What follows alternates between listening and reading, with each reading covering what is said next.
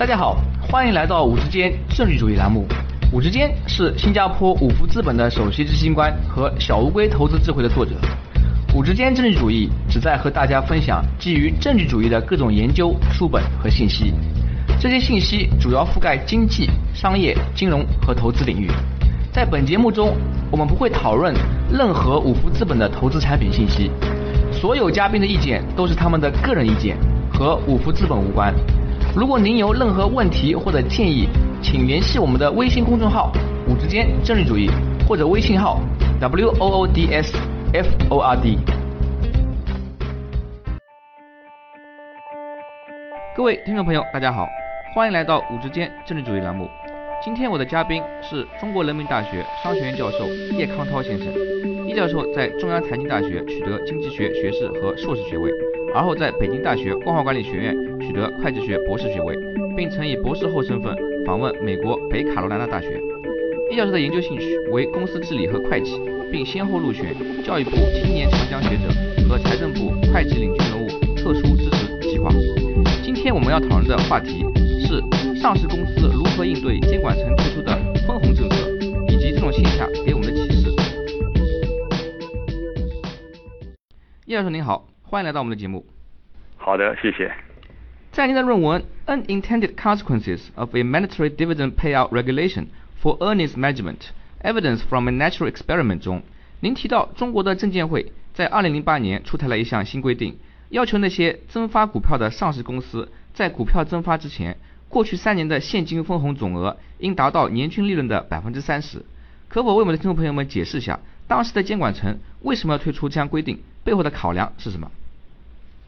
当时的这个背景呢，主要是在中国资本市场上面呢，有一部分啊上市公司的现金分红啊比较低啊，甚至好多呢这个是很少分红。呃，你比如说在我们的研究样本里边，大约是百分之二十五的公司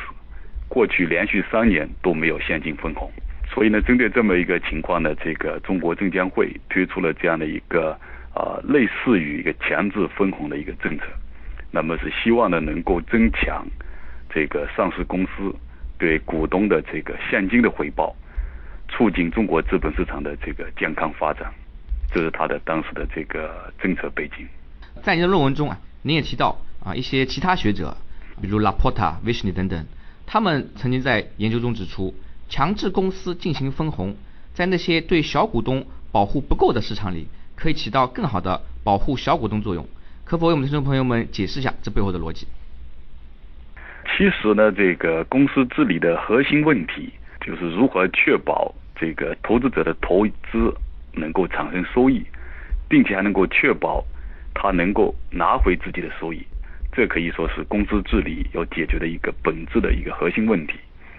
那么，如果这个小股东的利益保护不够的话，公司的大股东和管理，也就是我们所说的这个内部人，那么他可能会通过一些关联交易的方式，把这个资源从上市公司转移到自己的口袋里面，而不是呢以红利的方式回馈给这些小股东。你比如说，把自己手上的一些劣质的资产以非常高的价格卖给这个上市公司，或者呢把上市公司的优质资产。以非常低的价格卖给自己，就通过这样的一些关联交易啊，来掏空这个上市公司。那么最终的这个中小投资者受到损失，并且呢不能得到这他的应有的投资回报啊。那么为了解决这个问题，在一些国家呢就出台了这个强制的分红政策，也就是说要求这个上市公司一定要把净利润的一个部分强制的一个部分要返还给中小投资者，来保护他们的利益。嗯，那么在这里呢，帮助我们听众朋友们更好的理解一下刚刚您的解释啊，就是说我们可以想象一下，作为股民啊，我们去买股票能够获得投资回报，基本上就是两个途径，要么是公司的股票价格上升了，那么我卖掉就可以获利，或者呢是公司发放现金红利啊，那么作为股东呢，我也可以获得自己应得的那部分。但是呢，有一些公司如果发生像您刚刚说的，公司治理情况不好，然后呢，内部人通过一些方法转移资产，肥了自己的口袋，而影响或者是拖累了上市公司的质量以及股价。在这种情况下呢，小股东利益就会受损。因此，强制分红呢，就是对这样的一种不好的非法的行为啊一种应对。是的。那么我们现在回到嗯您刚刚提到的证监会在二零零八年提出这个新规定，为了满足监管层的要求，有增发股票意向的上市公司可以采取两种应对策略。第一种呢是增发红利，以满足过去三年百分之三十现金分红率的要求。第二种呢是减少公司财务报表上的盈利，也就是说减少分母。这样的话呢，上市公司可以少分一点现金红利出去，同时依然满足三年百分之三十现金分红率的要求。这两种策略各有哪些利弊？能不能为我们的听众朋友们简单分析一下？好的，其实你看这个证监会的这个政策啊，他说的这个现金分红率呢，就实际上就是说你过去三年的分红除以这个过去三年的平均的净利润来算出来的。那么要求说，你如果有再融资的需求的话，那么你过去三年的这个分红不能够低于百分之三十。那么有这样的一个规定。那么企业呢，要想满足这样的一个要求，它可以通过两种的方式。一种呢，就是说提高分子，也就增加分红。那么也可以提高你的这个分红率。当然，另外一种可以什么呢？在不增加分子的情况，也也就是说不增加分红的情况下，通过减少分母，也就是减少这个。报告的这个会计利润，那么也可以呢，使得它的分红率达到这个百分之三十的要求。那么这两种方式呢，它当然各有各的这个利弊了。我们首先来说一下第一种的方式，就是说通过增加分红的这个策略。那么当然它优点就是说能够合法合规的达到证监会的分红率的要求，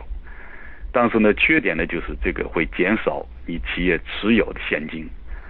那么，如果这个企业发展急需钱的话，那么可能他不愿意把这个现金呢分出去。再一个呢，就是这个管理层，他是希望持有比较多的现金的，因为呢，我们知道这个你持有现金可以给管理层带来很多的隐性的好处。你比如说，他可以把这些现金用于呢再次消费，啊，再一个呢，如果他手上有现金的话，那么管理者呢就不需要经常跑到外部的资本市场去融资。啊，因为他如果要去外部资本上去融资，他就接受这些投资者的盘问和审查。那么我们都知道，管理者其实不需要，是不希望别人经常来监督他的。啊，所以他也希望说我持有更多的现金，这样呢，我不需要经常去看这个投资者的脸色啊。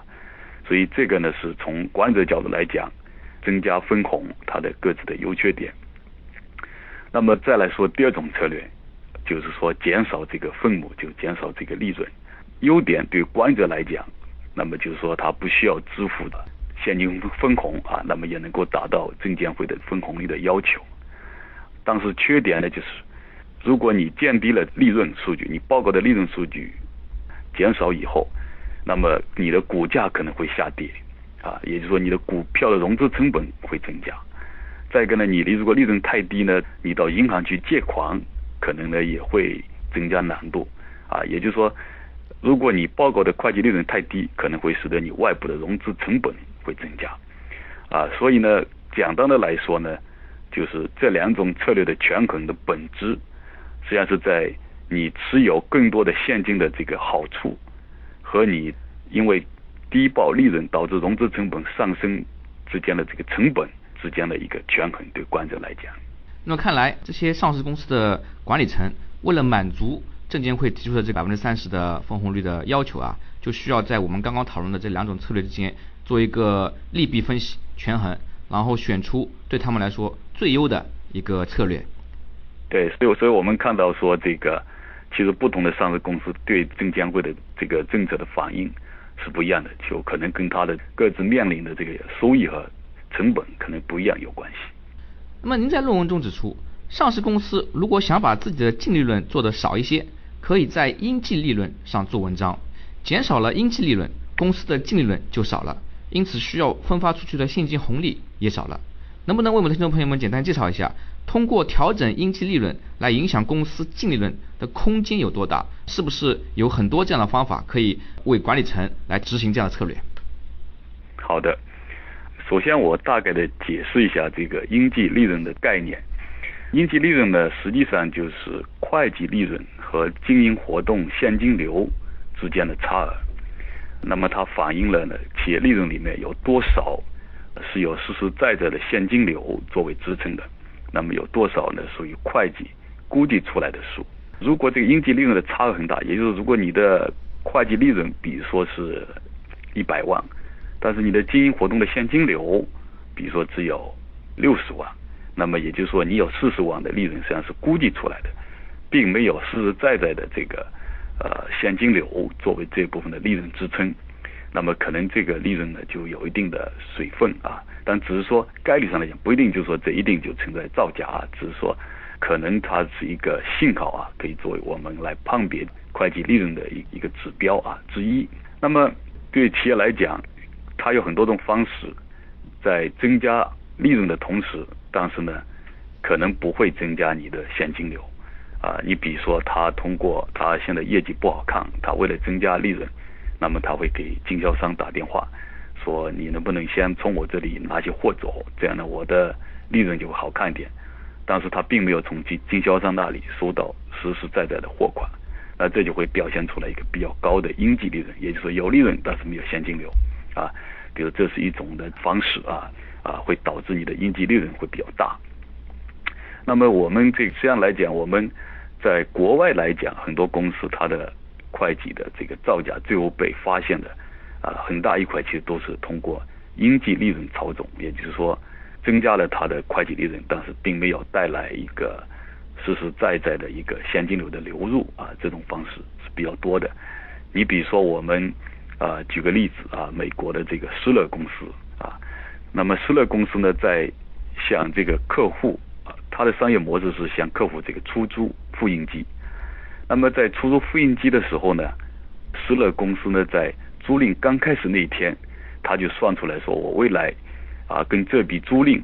有关的这个收入大概是多少？那么他就把未来有可能流入的这个收入都作为当期的这个收入。那么也就是通过提前确认收入，现在这个收入可能你是到第二年、第三年才能收到，但是呢说我在租赁开始那天我就去估计，哎，我未来能收到多少的这个收入，然后都作为本年的利润啊，本年的收入。当然你当年的利润就增加了。但实际上呢，这个时候企业你还没有从客户那里收到这些现金、这些租金啊，因为租金是未来几年的这个租金收入，对吧？但是呢，说的就是我提前就把这收入都算为本年的收入，那么这个就会导致呢，失乐的账面上会出现一个非常高的应计利润，也就是说你有收入，但是没有现金的流入。那么据估计啊，他通过这种方式大概高估了几十亿美元的这个收入。啊，这就是一个非常典型的，就是说，企业通过这种应计利润操纵的方法，可以显著的增加你的本期收入和本期的利润。啊，这是应计利润操纵的一个原理。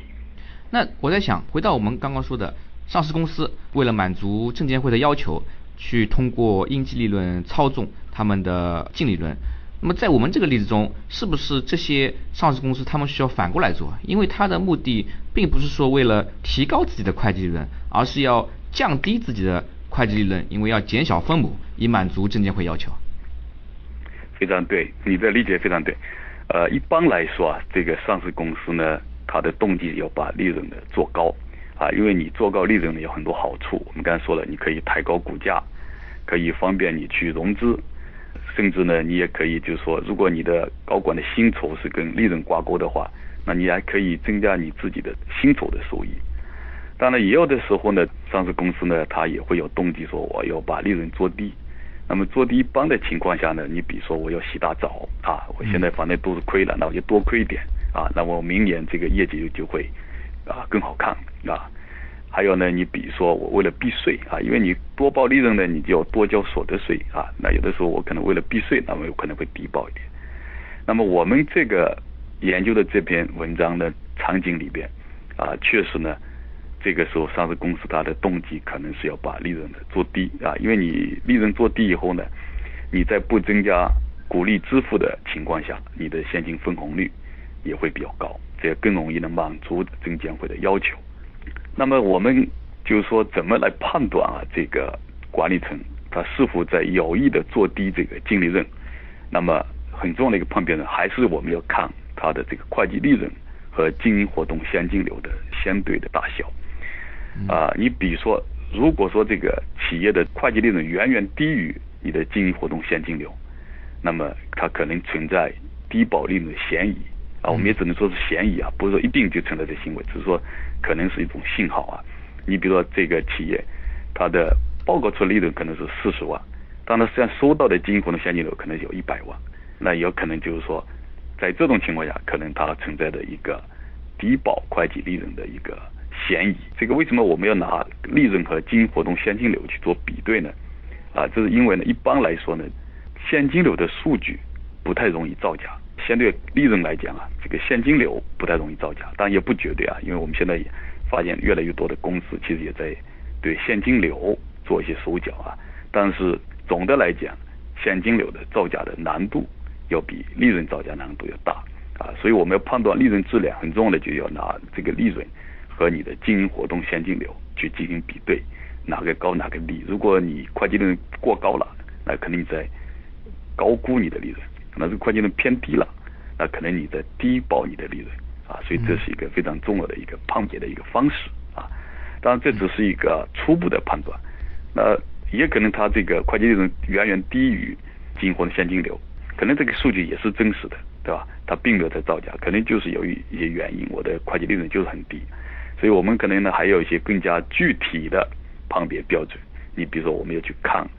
企业。你具体的各项的费用比例跟同行比较啊，是不是非常的异常，对吧？你比如说，假如说同行的这个坏账率，它的这个具体的坏账率都是百分之五，按百分之五来计提坏账率，而你按照百分之十去计提坏账率，那可能就是说你在，如果你的客户的结构啊，你的商业模式跟同行没有存在本质的差别，那你的这个坏账率远远高于同行，那可能就表明你可能在。多报些坏账损失来低保你的利润，比如说这是一种判别。还有呢，比如说固定资产的折旧率，假如说你的同行都是按照五年来计提折旧，而你呢就三年就把计提这个就把折旧计提完了。呃，如果你的资产跟同行并没有本质的这种差别，为什么你的折旧率比别人快呢？那可能也是说你想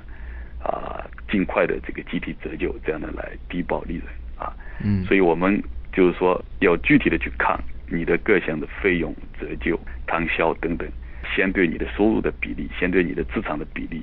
和同行比较是不是异常啊？那么这也是一个，也是一个信号啊。但这些都只是一个信号啊，不能说我们就因此就说一定是造假，这个可能并不一定成立。但是这些是非常有用的一些指标信号，提醒我们可能它的会计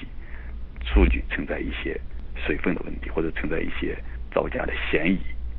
那您刚刚跟我们分享了很多一些比较常见的管理层他们来造假或者说搬弄他这个会计最后利润数据这样的方法。那我在想啊，我们的上市公司的财务报表到最后都需要审计通过，一个专业的审计师应该对您刚刚提到那些做法比较熟悉，如果他非常有经验的话。那么他应该可以看出公司财务在应计利润上的处理是否符合会计准则？为什么一些不正常的应计利润处理还能够通过审计？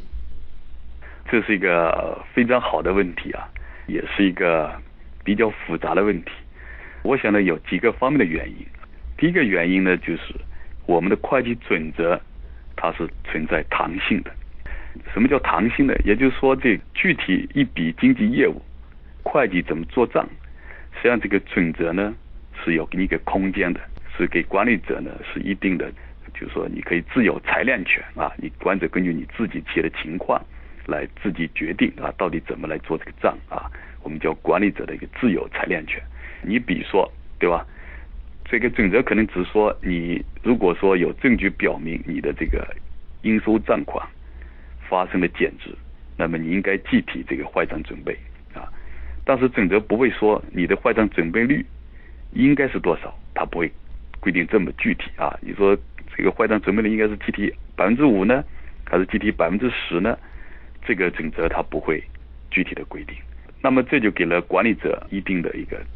自由裁量权啊，一定的操纵空间。那么你比如说啊，假如说每个啊某个企业，它过去呢都是按照百分之五来计提它的坏账准备坏账率。那么现在他为了低报利润呢，他就说啊，我现在这个改成按照这个百分之十来计提坏账啊，那你的这个坏账损失就增加了，那你的利润呢就下降了。当然他要给一些理由了，啊，给审计师他又说了，这个理由可能说啊，因为我过去一年啊，我的客户管理没做好啊，因此呢，预计呢这个坏账的比例啊会增加。那么对于这个企业的这种的会计政策的变更，审计师未必能够制止他。为什么呢？因为审计师可能懂会计，但他未必懂这个企业的业务的模式、商业的模式、营销的策略、客户的质量啊，这些非常专门的一些业务知识，审计师你可能未必了解啊。那客户说我这个客户现在结构变化了，所以他的信用等级下降了，所以我的坏账率会上升。呃，你很难去反驳，因为你不是这个行业里，可能你不懂这个具体的业务啊，你也不懂这个，你也没有到第一线的客户那去去了解的情况，你未必能够提出充分的理由来反对企业的这种会计政策的变更啊。所以，那么这就给了企业一定的这个操纵空间。那那么可能。大家就会问，那为什么我们会计准就能不能就规定一个统一的坏账准备率？比如说规定所有的企业你都只能按照百分之五来计提坏账准备呢？那也不可行啊，因为我们知道你行业不同，业务不同，你实际发生的这个坏账率它的差异是非常大的。也如果呢一刀切的规定一个统一的坏账准备率呢，那也会造成会计信息的失真。那比如说有的企业它的这个信用管理就非常好，坏账率可能就。按历史统计来看，就是百分之一。你硬要它按百分之五来计提，那么就会导致这部分企业的会计利润就会低报了啊。那么另外，现在这个企业可能这个信用管理是很糟糕的啊。按照历史数据来看，可能坏账准备可能达到百分之二十。那你如果硬要说按照百分之五来计提，那也会高估这部分公司的这个利润。所以呢，这就会导致你的会计信息的一个失真。所以因为这样的这个原因，所以我们准则只能是一个。一般性的一个规定，它不会给出一个非常非常具体的一个这个说比例要求啊。但是这种的弹性呢，反过来就会给了这个管理层他一定的利润的这个操控空间。而这个审计师呢，你要想说识别这种操控行为，你除了要掌握会计审计的知识，你也可能还有时候还需要具备专门的行业知识、业务知识啊，甚至技术知识。那这个显然对审计师来讲。可能这个难度是太大了，所以呢，我想这是第一个，就是说我们的准则的弹性问题。那么第二个的原因呢，就是说，其实我们现在这个审计发展到现在，那么一般来讲呢，叫做抽样审计啊，就是说我们审计师其实不可能说对你公司的每一笔业务，我都要进行这个核查，因为这做不到，因为公司规模太大了，业务量太大了，所以这个都是基于一定的啊风险的估计的情况下。进行一定的抽样的审计，那你抽样审计可能就会有，可能就会有漏网之鱼。所以我们会看到说，你如果去看啊，比如上市公司因为会计造假被证监会处罚，但是并不是所有的审计师啊，这些造假公司审计师也会被处罚，它不一定的。因为如果你确实执行了这个审计程序啊，你按照这个抽样的办法严格的执行了，那确实还会有的时候是有漏网之鱼。那么。这我们也就说允许的误差，允许的一定的这个程序上的一个这个误差的问题，对吧？那这个可能也是一个允许的啊。就说你就像说我们去做这个天气预报一样，对吧？那你也只是一个概率问题，对吧？你不可能说我就百分之百预测准确，但你不能因此就骂这个天气啊预报员说你对吧？为什么你这个就是没有发现的？那因为任何预测啊，它都是一个概率的问题，对吧？那么我们抽这个抽样审计，它也是。啊，有这样一个问题，但这个问题并不是最重要的啊，因为现在这个现代的审计技术已经发展的非常的成熟，已经基本上就是说这种抽样误差已经尽可能的降低到啊非常低的一个程度啊，所以呢，主要的第一个我们刚才讲的就会计准则的这个弹性问题，那么还有一个问题呢，就是审计师的独立性问题。那么我们都知道，这个你上市公司的审计师。他的收入实际上来自于被审计公司。那么，如果说这个审计说我对你企业的这个会计处理提出了否定意见，那很可能这个企业会威胁你说，你如果不给我签字通过，那我可能就解雇你。那这样的这个审计师就丢掉了这个客户，啊，也丢掉了这一笔的审计费的收入。因此呢，有的时候审计师呢，为了经济利益，他也可能会选择呢妥协。你比如最典型的就是当年的这个安然公司。他的审计师是当时最大的这个会计事务所安达信。其实当时安达信内部是有人质疑这个安然的会计处理的啊，说你这个安然这个会计处理可能是不妥的。但是因为安然那个时候是安达信的这个非常大的客户，那么安达信呢就是怕就是说呃丢掉这个大客户，最后呢他就选择了妥协啊，就是还是呢睁一只眼闭一只眼通过了这个安达信的财务报告啊，但最后的结果东窗事发，最后安达信也因此呢破产啊，所以这个惩罚，审计师的惩罚在一定程度上会来增强审计师的独立性，但如果我们对审计师惩罚力度没那么大。那么有可能，审计师他就为了短期的经济利益，它的独立性不能够保证，也会使得一些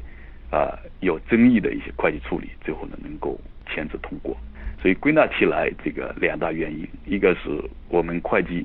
准则里面的这个弹性给予了管理者的自由裁量权，那么一部分管理者可能会利用这种弹性来做出一些有利于自己的行为。另外一块呢，就是审计师的独立性问题，在一定程度上呢，也使得审计师不能够有效的阻止这种造假行为。当然了，我们还讲了呢，审计的一些次要原因，比如审计师的能力问题，对吧？他如果不了解这行业，不了解业务，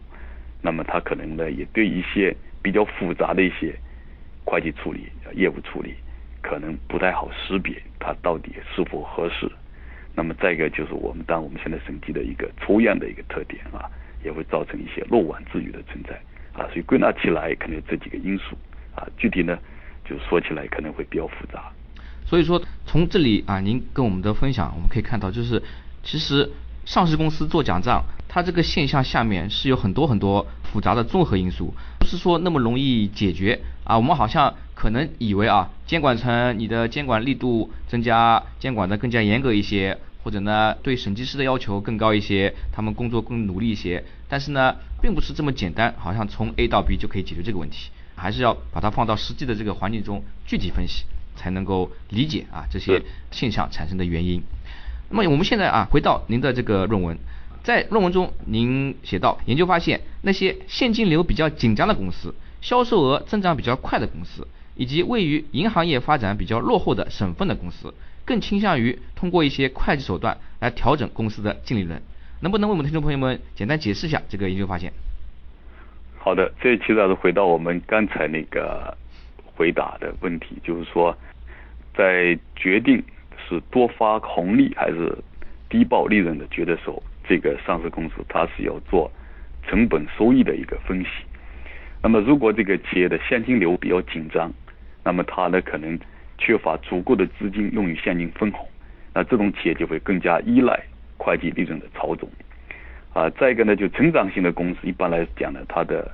这个资金需求会比较大，因此呢，它也不愿意支付呢现金红利，那只好依赖这个会计的操纵。再一个呢，如果它当地的这个银行业发展比较滞后，那么这个企业肯定可能呢就是啊更加的依赖这个股权融资。那么这个时候呢，他就是为了，那么他就需要达到这个现金分红的要求，那所以他也会更加的有动机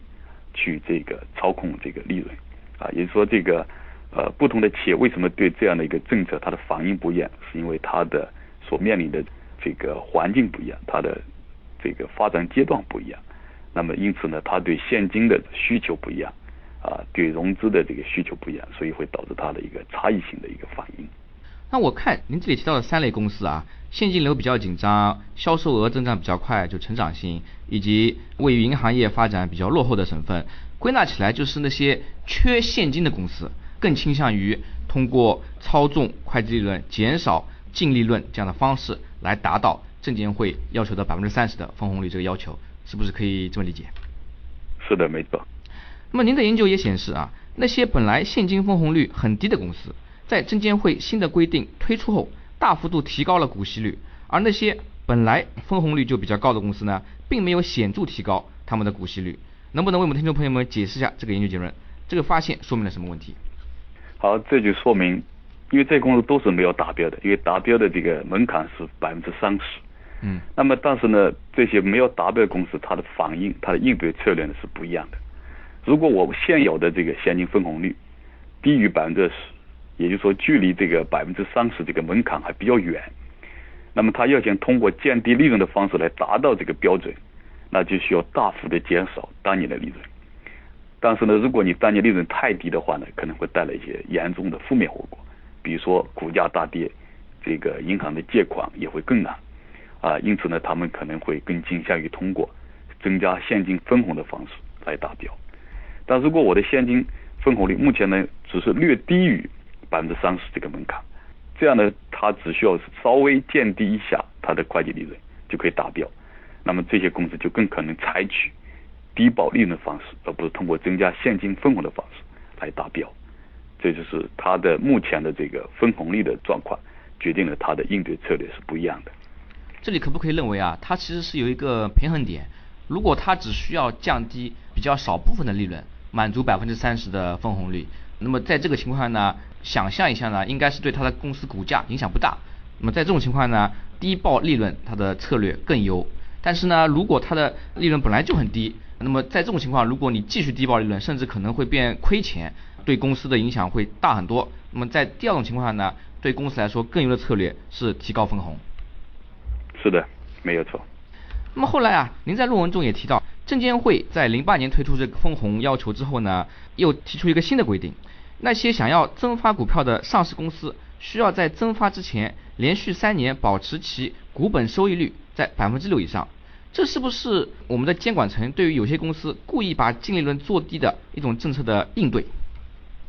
其实呢，这个就是说股本收益率要达到百分之六的要求是之前呢就有的，倒倒不是特意为了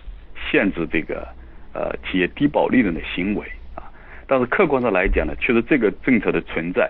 对这种企业低保利润的行为起到了一定的威慑作用啊，抑制作用。所以呢，我们的研究也进一步发现了，就是企业低报利润的行为主要发生在发生在那些股本收益率比较高的公司里面，因为这公司它的股本收益率远远高于百分之六，所以它略微做低一下利润，啊，也也不会使得它的股本收益率低于百分之六，啊，所以它会有动机去低报利润。但是呢，我们发现，这个如果这个企业的股本收益率本身就不高的话，啊，比如说。就略高于百分之六，那么这个时候呢，他就不会选择低保利润这个方式，因为这会使得他的虽然他可能现金分红率能够达标，但他的股本收益率又不达标了，那么他也会选择就是我不低保利润。